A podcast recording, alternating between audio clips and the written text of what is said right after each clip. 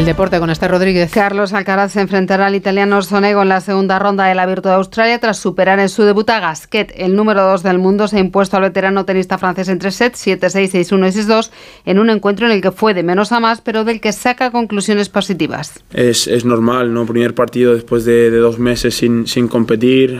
Los primeros partidos de, de, cada torneo nunca son fáciles, pero yo creo que hoy es un, ha sido un poquito más difícil, ¿no? De cara a simple hecho de que, llevo mucho tiempo sin, sin competir, pero yo creo que, he estado bien, he estado bien mentalmente eh, y saco muchas cosas positivas del de, partido de hoy. Con el partido Getafe-Sevilla se inaugura la ronda de octavos de final de la Copa del Rey, se juegan otros dos encuentros, Atlética a la vez y Tenerife-Mallorca, la Supercopa Femenina busca su primer finalista. El primero saldrá del partido que juegan en Butarque, Atlético y Levante. Mañana se enfrentan Barça y Real Madrid. De Rossi es el nuevo entrenador de la Roma tras la destitución hoy mismo de José Mourinho. La selección española de waterpolo busca el único oro que falta en su currículum en el Campeonato de Europa y Croacia es el último escollo. El vencedor consigue además plaza para los Juegos Olímpicos de París, obligados a ganar también los hispanos a Austria para evitar una prematura eliminación en el europeo de balonmano. Actualizamos toda la